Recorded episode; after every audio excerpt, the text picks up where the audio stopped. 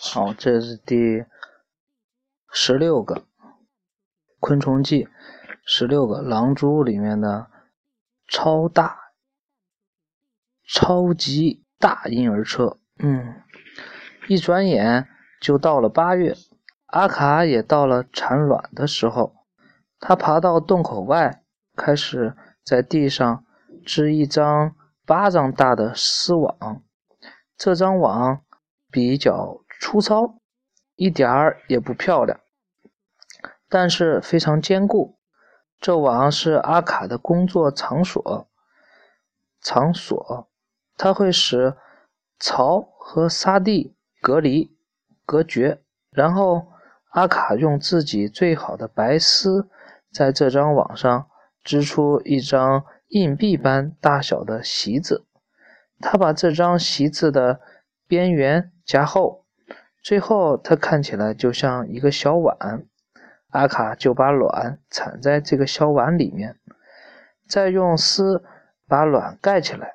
从外面看，就像一个圆球放在一条丝毯上。接下来，阿卡把圆席上的丝一根根抽下来，再把它四边卷上来，裹住卵球，然后把牙齿，然后用。牙齿拉，用扫帚般的腿扫，把卵球从丝球上拉下来。这个白色的卵球就像一个樱桃那样大。阿卡忙累了，就抱着卵球静静的休息，生怕一不小心、一不留神就把自己的宝贝丢了。第二天，阿卡把卵球挂在身后，从此。不管他走到哪里，都会携带着这个沉重的卵球。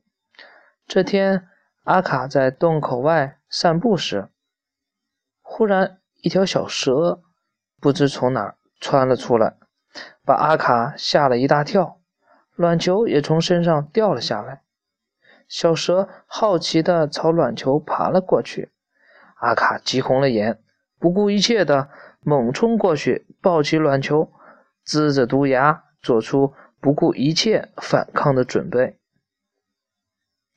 夏末初秋的阳光还很不错，一连三四个星期，阿卡每天早上都爬到洞口，把自己身体的后半部分，特别是整个卵球探出，并用腿轻轻地转动着卵球，这样。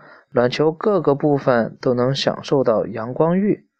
迷人的九月到了，阿卡的卵球终于裂开了，宝宝们争先恐后的爬了出来，又纷纷爬到妈妈的身上去。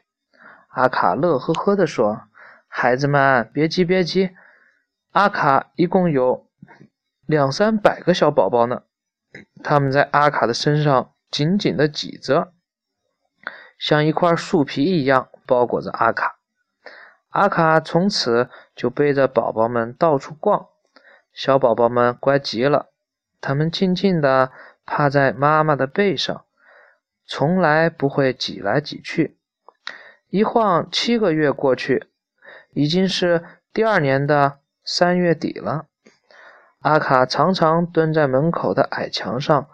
是到和孩子们分开的时候了，但阿卡看起来一点儿也不难过，仿佛他早就料到了这件事。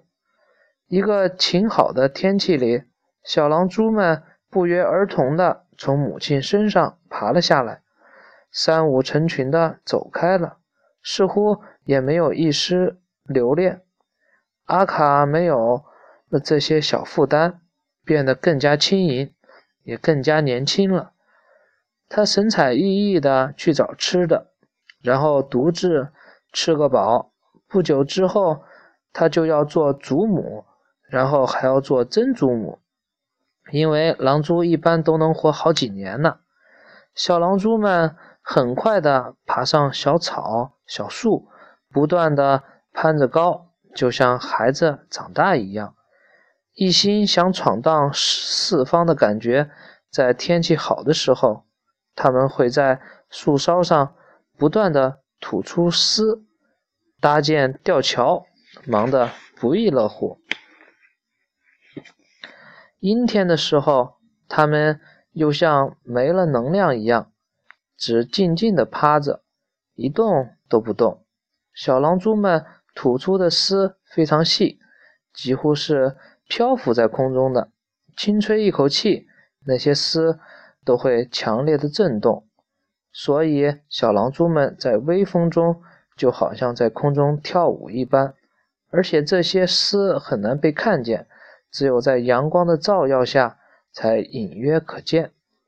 忽然，一阵微风把丝吹断了，断了的丝就在空中飘荡着。阿卡的宝宝们就乘着自己的飞行器，随时准备停在被带到的地方。如果风大，他们就会被带到很远的地方。小狼蛛们在空中激动地呼叫着。这个庞大的家族。就此慢慢的分散开来。好了，这个昆虫记讲完了，这最后一集，第十六集是吧？睡着了，嘿。